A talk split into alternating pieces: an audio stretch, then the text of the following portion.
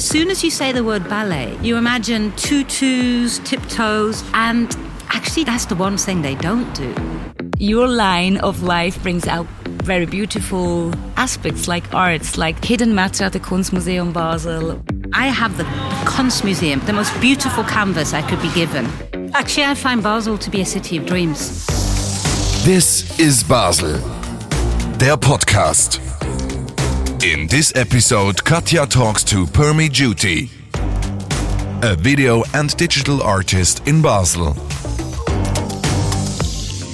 Hi, dear listeners of the podcast. This is Basel. This is our very first English edition. So good to have you with us. For our very first edition, we met an ex female profi footballer. She is not only a very sportive person, but also a doctor in IT engineering and an audio and visual artist. Let's just listen to it. Have fun. Hi, dear Pemi. Hello. It is great and wonderful to have you as my podcast guest just a few days before the premiere of your latest piece, Hidden Matter, at the Kunstmuseum Basel. You still find moments to breathe and having breaks like this one before another dream of yours becomes true? Here in one of your favorite places, the restaurant Martindelli. Yes, this is one of my favourite places, and I'm. You're one of my favourite people. So, and it is a few days before premiere, so it is a lovely day. I'm really happy to speak today. And you're finding like these islands, these peace islands, to, to step out. You're not spending the whole time at the Kunstmuseum. Um, Obviously I, not. I spent a lot of time at the Kunstmuseum. I spent a lot of time speaking with art historians. It was really a learning process at the beginning. I've spent a lot of time where I've lived behind four computers, and now um, it's really coming to the. It, it's very intense, but now the workload is being done by my computers. So I am intensely there for two or three hours. I'm directing them somehow. It's a big computer job now. So I have some little pockets of breathing time. We're really glad you're taking this time out with us now, Permi. Would you mind us telling briefly how you ended up in Basel as a well known multimedia artist now, these days, and a doctor in IT right now? And you're fulfilling one of your dreams being part of, for example, an amazing collaboration between you, the Kunstmuseum Basel, and the Ballet of the Theater Basel. That's quite a, a trip. Actually, I find Basel to be a city of dreams. Um, living here has enabled me to live dreams I didn't even have as a child. They were so beyond my world. You dream within the realms of your world and you step out a little bit. Basel has given me dreams I can't even believe half the time what I get to do here myself. So, would you say Basel was obviously the nourishing ground to, to develop your own dreams? So, how, how did your dreams change when you arrived in Basel? What happened, to be honest, or in fact, to, to make you yeah, develop these dreams? I mean, I was scared when I first moved to Basel because of my journey through life. Where I grew up in the north of England, you're told that you're not from the country. But I also wasn't from India. And then I spent the, the, next part of my life in London, and I think that's really where I somehow came out of my shell and developed a voice. And so then moving to Basel, I, I was really nervous. I wasn't sure. Do I lose my voice again? I, I'm going to a foreign country. Will there be racism against me? How are people going to treat me? Uh, I only came for two years. My husband had a job here, and I could carry on my research. And I actually wanted many times to go back to London. And I think life changed. Life changed actually the first time I saw the ballet. Could you please tell us a little bit more about that very special evening? Because obviously it was one it ballet was, show you just saw at the Theater Bar. It, it was pivotal. I I was doing very well in my research. I was internationally respected. Um, I, I, was on my way somehow in a mm. career. And one evening, my husband took me to the ballet. It was a charity performance. And Richard Wherlock was speaking, and it was amazing. And I thought, this thing that he's speaking about, I need to see what this is. And then I saw the first pas de deux, and the, the emotion and the energy and the passion. And I thought, I know that. I remember that feeling. And somehow that's gone. I had it in football, of yeah. course That was my next question. Probably it reminded you a little bit about the ballet and dancing with the with the ball, with the football. But even it doesn't. It's it doesn't matter what you're doing. You can get that feeling from anything. It was that feeling, and I thought this feeling, this all-in feeling. I remember that. I've lost it. I need to find this again. I, I didn't think I would have anything to do with dance. That wasn't the plan. It was the feeling. The, the, the plan was the feeling. Was it freedom? Was it the beauty of, of this? Like Richard Wherlock, we all know, has really the ability to to produce shows like uh, ballet productions, like very little people, persons in the world are able to. Yes, but again, it's not the activity you engage in. It's the thing that you do where when you're doing it, you are so alive because that's you. It's about seeing yourself. It's about existing as you were meant to exist in that moment, I think. So it can be anything. Right, you lost it. Um, what made you lose that? Because you're very much into that activity part or on that side right now. Maybe you didn't, I don't know, what made you lose it? I think because we have to keep something might give you what you need at a moment in time. So whatever I was doing was giving it to me. But then it's this ongoing loop. You're getting what you need, you grow, you need new things, and you have to keep checking back in with yourself. So sometimes people had said to me, I mean, if you look back over my career, I've done many things, and people can think I've, I've gone from one extreme to another. But I never did. It was, for me, it was a clear line. I exhausted where I was at, and the things that where I was at, what it couldn't give me, it was time to find those. I was always just on one path of growth. Right. So changing the path you were on was always like interrupted or just paused, but it was not a total switch. It was like, okay, I'm exhausted. I I'm not exhausted. It's I have exhausted the possibilities from uh, where I'm at for it to give me what I need for fulfillment. So, people, if they look back at your life, and you do as well, for you it is one line, but it's a very rich line and a very rich path. People could have the idea that, wow, um, how does she bring all that together? Does everything you do because I'm still stuck a little bit with this emotion, this very special emotion you had, and you lost it on the way, kind of. But it's really, it's still very passionate and intense what you do. We'll be talking about what you do actually for the moment. So, what make you go or decide, or what makes you decide for one way then, or for one direction on your path? Um, I think there are opportunities everywhere. I think everything that we need is here. And what blocks us is that we don't know what we want. And when you, when you are so clear with your being, what you want, then that thing knows to come in. Mm, exactly. Yeah, but you have to be able to see it. Obviously, you do kind of know what you want. What, what, what, you, what do you want, Permi? I want to feel. And have this emotion. Are you still on the search of this very special emotion you had? Or? No, I'm living it now. Wow. I'm living it now. And now I, and I've always been conscious of it and I always felt that um, somehow I'm free of, of, the external world. I, I'm a freelance worker. I get to choose who I work with, what I do. And I felt that actually the only thing that ever holds me back is the same thing that holds many people back is myself. So I spent a lot of time really thinking about why do I do the things that I do? Whenever I have this immediate reaction, somebody asks you, about going somewhere, mm. doing something, your opinion. And as soon as I have this immediate reaction, I would think, I didn't even think it came out. Where did that come from? And then when I go back and look, it's not even my opinion. It's, it's something maybe I was taught when I was growing up. It's maybe, uh, and worst is when I realize I never used to be like this. but I never had this opinion, and then some tiny thing happened, and then I changed my opinion.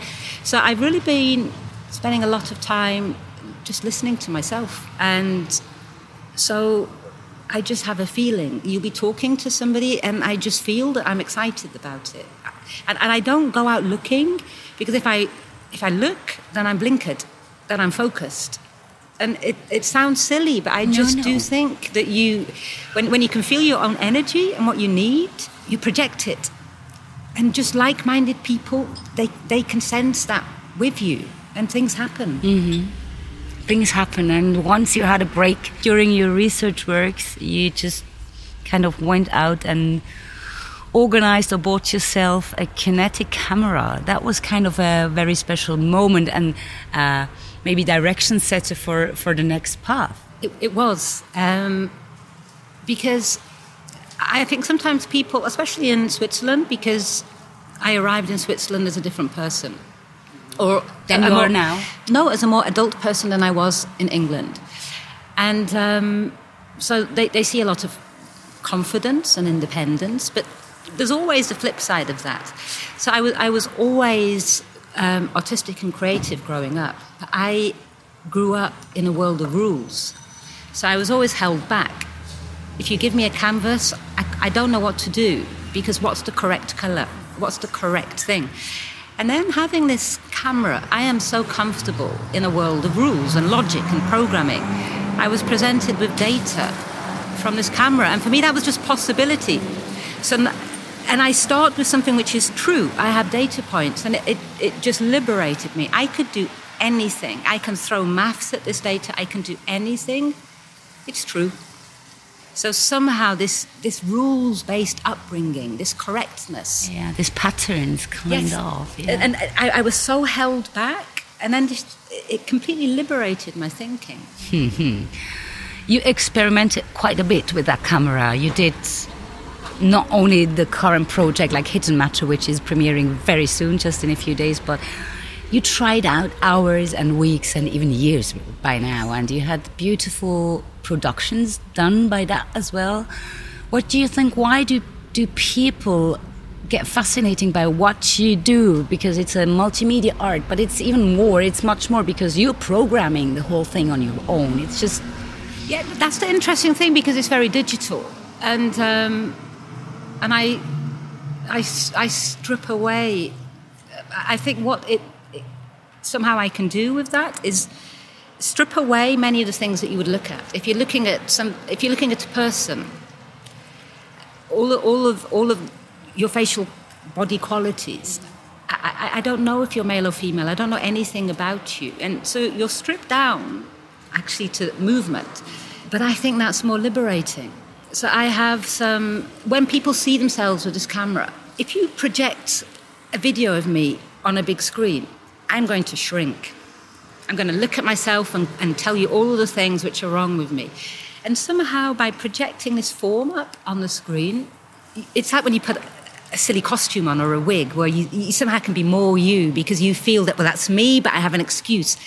And I just found Yeah. that in front of the camera, people would move and they would be fascinated by themselves. I can tell. I tried it out once as well, or not not only once, but yeah, it is. Ah, you were dancing around my studio one time, yes, I remember. Yeah. people are liberated, you say, and people don't don't have to cover or correct something they always thought, ah, it's not right. Something is wrong with me here. I have too many whatever wrinkles or whatever it, or pounds. It's a beautiful aspect. So you reduce the whole thing kind of just just the movement, and movement movement It's the feeling, it's the again emotion. again. So, so when I made that first video, which you also featured in, my mother is boxing in that video. When you're boxing, or when you're dancing, or when you're doing anything, so if I dance, I am a dancer. But if you look at me, I'm not a dancer. But if you look at me inside, I'm a dancer. And what I loved about that video, when people would watch it, and then I would say, my mother, my 70 year old mother was boxing. And then we, they would watch it again, and then they would eventually spot her. But when I hadn't told them, the first time they looked at that video, when they saw her, they saw a boxer. Right, right. And this element, all these projections of this, or with this Kinect, or in front of this Kinect camera, is a very important element of hidden matter as well. At the Kunstmuseum, but you evolved as well in that art, and uh, probably you used and tried to find out what else could I do. Hidden Matter is premiering on the 9th of September. What would you say? Where are you at with your? Just let's talk just about your art, and then we'll talk about the whole thing, Hidden Matter. What do you think has changed from the beginning, like with using or while using your camera and with the results these days for that special production? It's it's been really an amazing um, experience. I was so overwhelmed at the at the beginning. It was an El Greco Picasso exhibition. If you'd have said Picasso is the inspiration, I would have thought, ah, okay, I can take something, I can see some similarities, I know what I'm doing. El Greco, I had no idea. And so I, I, I didn't know how I could even begin. So really with the all of the talking, the time much more knowledgeable people spent talking to me, explaining things to me, I have developed a new language, but also it's clearly my language. And there has been an evolution. And I can talk you through 45 minutes of video. And I've never made 45 minutes of video. I'm, I do not know, I've never known how do I make a story? How do I evolve something? How, how do I take the emotions of this artist? And um, I, I think I've done it. And I have this new language. It's, it's from El Greco, but also it, it's mine. It's, it's, and and the, the goal at the beginning was I have to develop something inspired by El Greco. I look at this, I wouldn't have got to this if I wasn't studying El Greco. Wow, and sitting in front of these pieces and talking about with other people, maybe knowing many more details than we do about El Greco and Picasso. But the interesting thing was, because I do not come from an art background, I don't know about art history. I don't have the words. I, I, although I, I, aspire to use the word juxtaposition when I'm describing art, because people always talk about, oh, and I love the juxtaposition between this and this. And I don't have that vocabulary. And a pivotal point for me, it was the preview of El Greco. And Daniel Kochakovic, he escorted me around the exhibition. He's a super knowledgeable guy. He was telling me about all of the symbolism, explaining the pictures to me. And we, we left one room, and he said, You go back inside, spend 15 minutes, and come back and tell me what you see. Wow. I went back inside, and I actually didn't make it away from one picture. And I was there for 20 minutes. I had to tear myself away. And from everything that I'd been learning, before I would have said El Greco looks like a talented painter, not for me. But suddenly I knew what to look at. Suddenly I knew what things meant. And so before, I, I never looked at El Greco. I might have glanced as I was walking past. And now I was really looking. And this painting was so alive. I'd already decided that because a lot of what El Greco is trying somehow trying to do. So we have these earthly bodies. We're looking at spirituality, religion, these, these hidden things in life which are all somehow connected, and, and how do you represent these? And so I thought, okay, my, my language is, is particle, so I'm going to deal with this otherworldly element. But staring at this picture, I see so much life in his cloths. When you look at the robes that people wear, and also because he had his sort of distinct painting, painting style, he doesn't hide from his stroke, these bold brush strokes, the colors that he uses, and just the life forms in these cloths. They're, they're garments for the people, but they have a life of their own. And I couldn't take my eyes off it. There is so much flow in an El Greco painting anyway. When you look at the, all of these layers, these people looking everywhere. You, your, your eyes are darting everywhere on a picture, and I just couldn't take my eyes off the robes. And that was as well what influenced your language and your point of view, or your looking at El Greco. Did this influence your language finding? Yes, because everything actually, it's the life in the cloth. And I start with a cloth, which is and, and, actually, a lot of the turmoil, the calm, whatever, is being reflected in these cloths. I have people wrapped up in them. So, for one moment, you have a scene. It took me two and a half months to do this scene, uh, which made me worried that I would finish anything. So, you have a moment where these people, it's, it's a moment where you're, you're looking at your past in life, the things that you impact on, or or are you actually free? You have these actions going on and you're somehow just following. It depicts all of this. And then I wrap these people back up again in this cloth. And, and then it's a lot about reflection in life. So a lot of the, the dancers that I filmed, you won't even, all of the lighting in my piece, actually it's dancers. You won't know they're dancers, but it's all filmed dance scenes. And it's about these traces of ourselves, these reflections that we have. And always these interactions with these cloths. And at the end, I wrap this cloth back up, it slowly exits the scene. The whole story for me comes from the emotions that I felt looking at the piece. And I thought I could study El Greco for years. And I only have a certain amount of time. I'm not going to become an expert. So, what do I feel when I look at it? It was always feelings again. What is it that's giving me life and energy? You just mentioned it on your own or yourself. Everything is going back to feelings, and emotion, emotive is um, a big subject and a title you gave yourself or your art as well. It's a ballet playing with your art or being um, with your art, with the dancing and the whole building of the Kunstmuseum Basel. It's amazing. It's like a fusion of, wow, overwhelming elements it. It is so exciting. Whenever I do things like this, it comes to the date and I'm excited, but I'm more nervous and I'm always thinking, oh, if I had more time, or if I was better, or it's always. Is old Permi? Yes, old Permi. I am so excited about this show. I have put my heart and soul into the show. I have never wanted to share something with somebody so much. When you come in, I, I've also, I'm working on it at the moment. I will have a pre show, and the pre show is all about dance. I filmed all of the Basel Ballet dancers it's just dance. Then we have the show. And remember, I project onto the building. We're watching the show on the first floor. You're seeing half a projection, and it's projected into the spaces of the windows. And I've done it, so that's a complete piece. But if you're standing outside, you get so much more outside. There's a, there's a show going on outside. And then I will do a post show where really I'm using, it's again just dance, and it's the whole of the building we should maybe not talk that much anymore because otherwise people will just, you know, like not wanting to see it anymore. But it provoked the contrary on my side because, you know, there still needs to, to stay a little surprise in the end because I'm absolutely crazy to, to, to come and see it.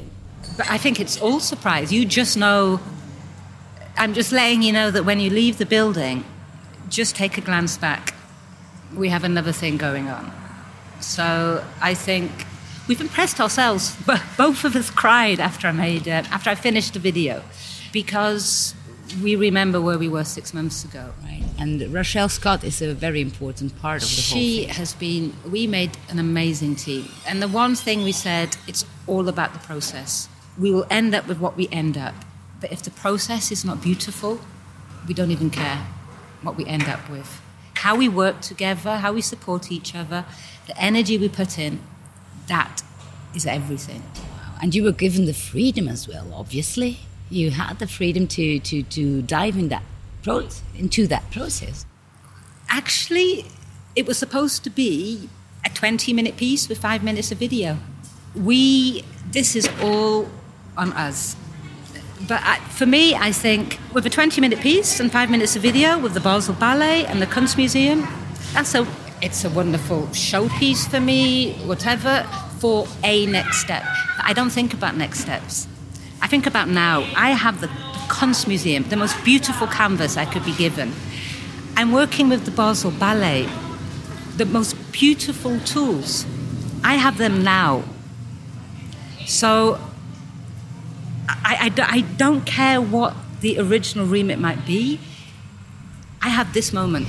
So is it coming close to that very liberating feeling maybe you had now this this state of mind or state of emotion you're in to what you're longing for or I am absolutely living all of that. Thank you Basel. Yeah, thank you Permi. you're living and I can tell I've been knowing you for for many years now. You've been living your dreams but you're a hard worker as well and I was asking you wow you're finding even time to have breaks just a few days before the premiere. I know you're you're living your dream and being passionate as well about outgoing, and you're finding beautiful places like this one we're right sitting at the Ente Areal, we still call it like that. It's the ancient um, train station of the Deutsche Bahn, which was transformed into a huge quarter. And there's right in the corner, very close to the train station, Badische Bahnhof, a beautiful place like an island called Matten-Ely. Why would you invite us to come here? It's my most favorite place in Basel. A big topic for me since I've been here is this concept of home. So the UK is my home. Basel is my home.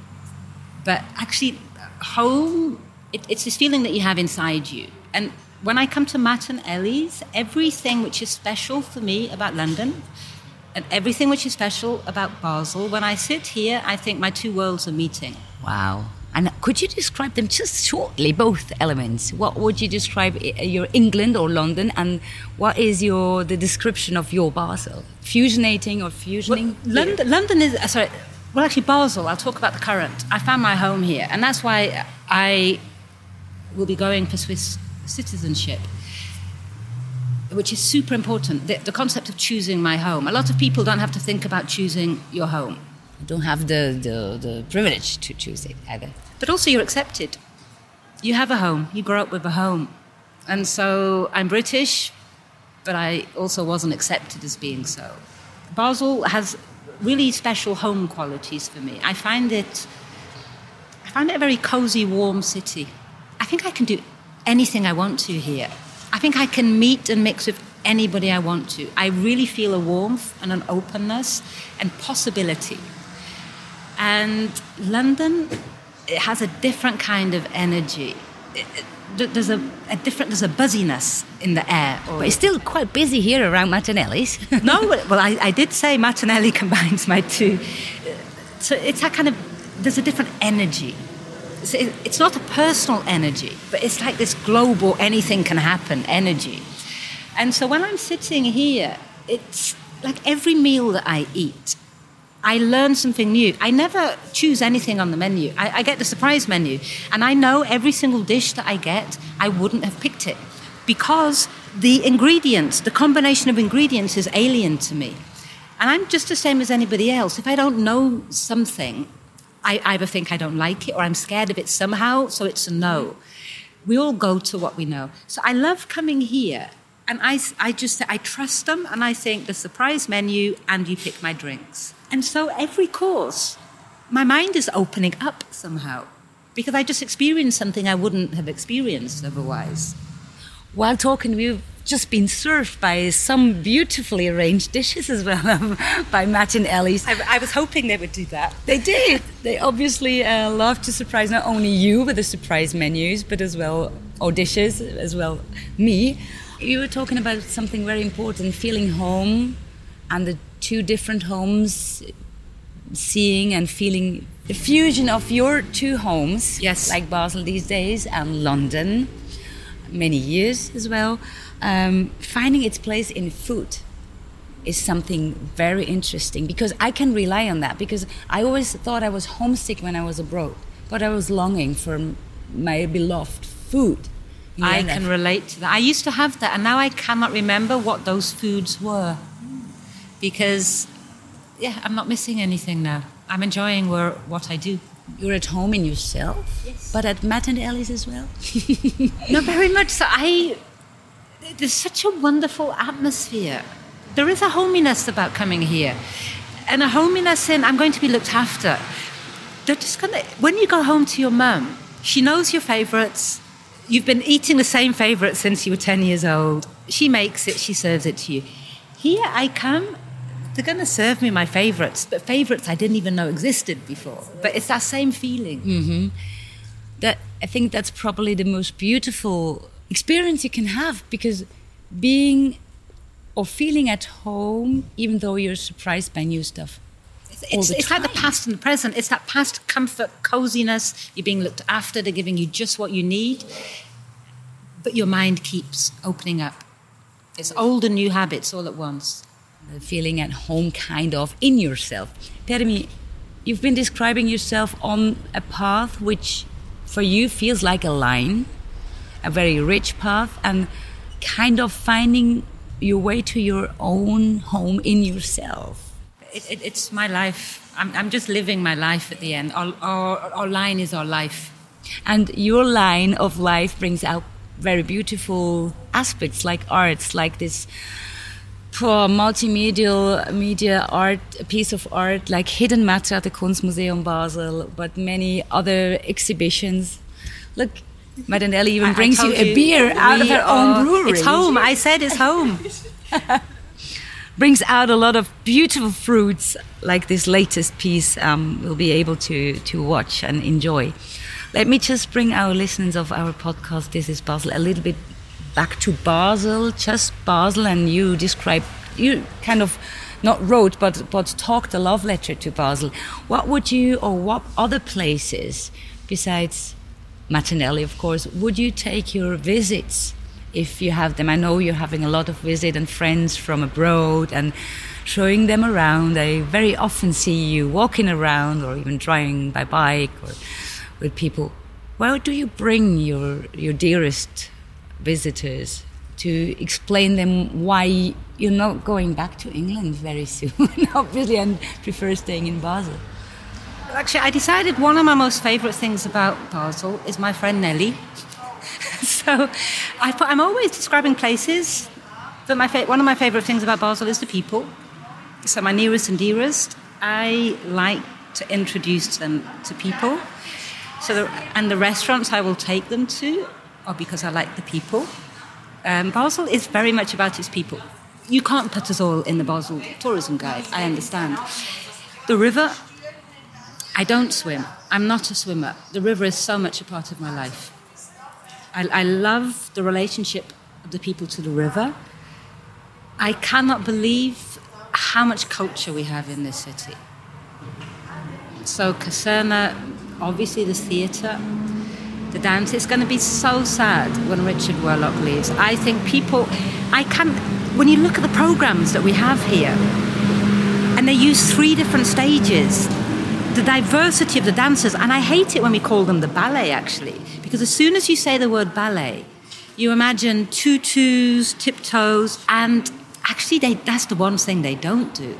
Or with any of the choreographers. When, when you think about the types of pieces you've seen, full on amazing dance, you have funny pieces, more theatrical pieces. We are so lucky. And we get it in one house. So the art that we have, and it's just amazing as well you, how you can go to a lot of these things for free. That's the most beautiful thing about Basel. Every minute of my day is quality time because it will take me 15 minutes to get anywhere. And that's quality 15 minutes time just for myself and my thoughts. In London, every you really have to plan your days. So here, the quality of my time where I, I can just be doing. I always felt that uh, Basel just lets you live Nothing is getting in your way. Everything is reliable. You want to go from A to B. You have everything that you need. It just lets you get on with things, I think. I think I will not point on too many other places because the most beautiful thing to say was you love Basel so much because of all the people you know here and get to know. Um, so the river, for a short summary for our everybody's listeners. got there is nothing that basel has the only unique thing basel has that nowhere else has is the people who inhabit basel everywhere else you can find it in a different city. So it's somehow the combination of everything that's unique. It's very beautiful. Pammy, I wish you all the best. Thank you so much. It's great to see your path and, and, and following whatever you do and, and realize that you're happy. I am happy. I am, very much. Thank you very much. Unsere Podcasts, unter anderem eben auch den jetzigen, diese Ausgabe mit Permiote, findet ihr auf allen Kanälen, wo es eben Podcasts gibt. This is Basel heißt er und wir hoffen, dass wir euch ein bisschen inspirieren konnten, auch mit Permioti, Basel von einer anderen Seite und eben auch über Menschen kennenzulernen. Das ist unser Ziel und wir freuen uns, wenn ihr das nächste Mal auch wieder dabei seid. This is Basel, der Podcast. Tschüss. This is Basel der Podcast. Wollt ihr mehr über die Themen in dieser Folge erfahren? Alle wichtigen Links findet ihr in den Show Notes und auf basel.com/podcast. Abonniert den Podcast jetzt in der App eurer Wahl und seid auch beim nächsten Mal wieder dabei.